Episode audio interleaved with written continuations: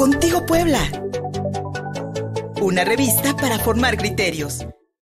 El municipio de Amozoc, en la zona metropolitana de esta capital poblana, convertido en un foco rojo ante la ola de desapariciones y levantamientos sin acciones contundentes en contra del crimen organizado por parte de las autoridades.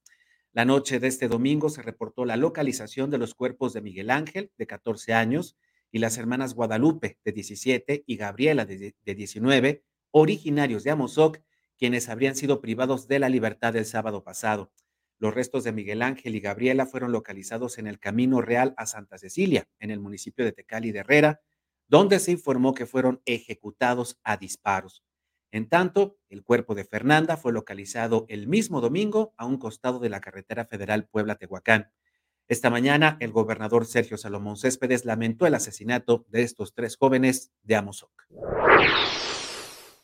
Hoy quiero compartirles que el gobierno del Estado lamentamos el fallecimiento de los jóvenes de que habían sido reportados como desaparecidos y el día de ayer fueron localizados tristemente sin vida.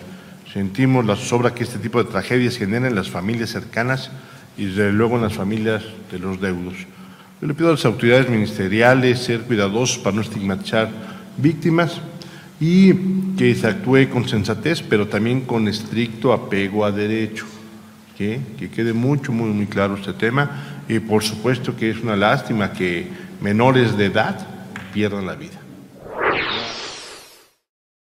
Menores de edad o cualquier persona, sin duda alguna, cuando hablamos de estos casos, vaya que hay que lamentar mucho. Este caso se suma a la desaparición de Guillermo Raúl López Escobedo, de 27 años, que no ha sido localizado desde el 28 de diciembre. Este domingo, familiares y amigos de Raúl López marcharon sobre el Boulevard 5 de Mayo para exigir mayor celeridad por parte de la Fiscalía en las investigaciones. La familia de Raúl ha señalado que el, que el pasado 28 de diciembre salió con rumbo a Chachapa a vender una laptop. Cámaras de seguridad captaron su motocicleta con rumbo al municipio de Puebla, pero no se logró identificar al conductor. La familia de Guillermo Raúl López pide a sus captores que simplemente lo dejen libre porque ya decidieron que no van a entablar acciones judiciales en su contra. O directamente a los números de la voz de los desaparecidos que también desde la semana pasada se han unido con nosotros. Por favor, nuevamente, a las personas que lo tienen, yo sé que el día de hoy me están viendo, su familia, sus amigos, los vecinos, todos los que nos conocen. Necesitamos por favor a Raúl de regreso en mi casa. Hoy domingo queremos pasar otro domingo más en familia, por favor. Ayúdanos como sociedad.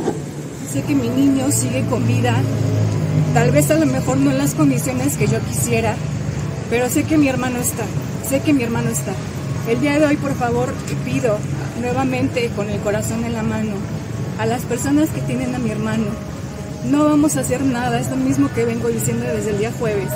Así como se les hizo fácil retener a mi hermano, privarlo de, su libertad, por favor les pido que así cualquier noche, cualquier día en la tarde que ustedes se sientan en confianza, por favor suelten a mi hermano y solamente nos hagan saber en dónde está.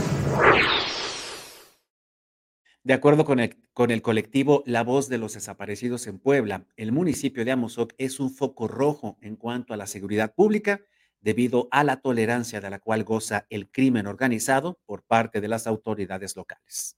Nosotros eh, eh, empezamos a dar acompañamiento como sobre todo asesoría y canalizando a los familiares, a la comisión de búsqueda, a la célula de búsqueda municipal, eh, y pues dándole seguimiento también, ofreciéndole nuestro apoyo como colectivo a la Fiscalía de Desaparecidos en lo que podamos sumar en el caso. Sabemos que lo están atendiendo, sin embargo, hasta donde yo sé, ¿no? Y creo que todos lo sabemos, pues Raúl sigue desaparecido. Y esto es preocupante para nosotros. Creo que aquí yo me atrevería a hacer un llamado al gobernador que, exija a rajatabla al presidente municipal de Amozoc porque sabemos que el crimen organizado que em, funciona con la quiesencia de las policías municipales. Amozoc es un poco rojo. Y este caso de Raúl es idéntico idéntico ocurrió tal cual pasó con Aarón Bravo y con Manuel en 2019. También ellos fueron a entregar un pedido de una recámara que les hicieron por, por Facebook y ya no regresaron a casa. Al día de hoy, Aarón y Manuel siguen desaparecidos también. Esta declaración no gustó mucho a las autoridades encargadas de la seguridad pública, tanto en el estado de Puebla como en el municipio de Amozoc.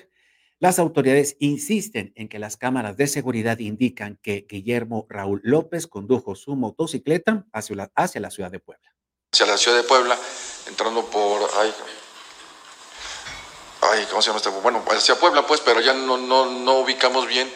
No sube el periférico, o sea, él continúa hacia la Casa Blanca, hacia la ciudad de Puebla pero la familia insiste en que, pues como fue la última vez que tuvieron contacto con él fue allá en, en Amozoc, pues están buscándolo. De hecho, hoy ahorita están haciendo un, operativo de búsqueda en otro lugar para ver si, este, si se tiene contacto con él.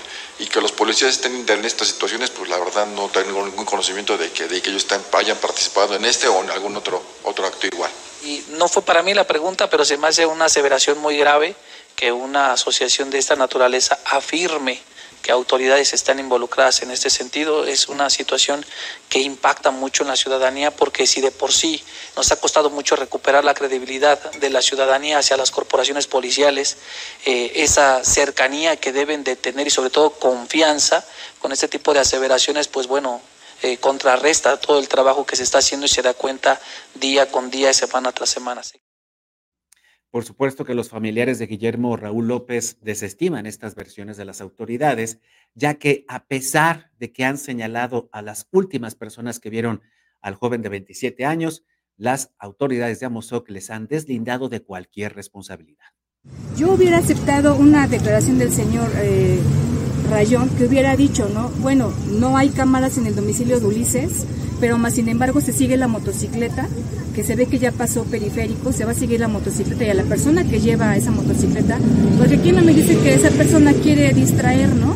O quiere hacernos creer que esa motocicleta es mi hermano y que va para mi casa.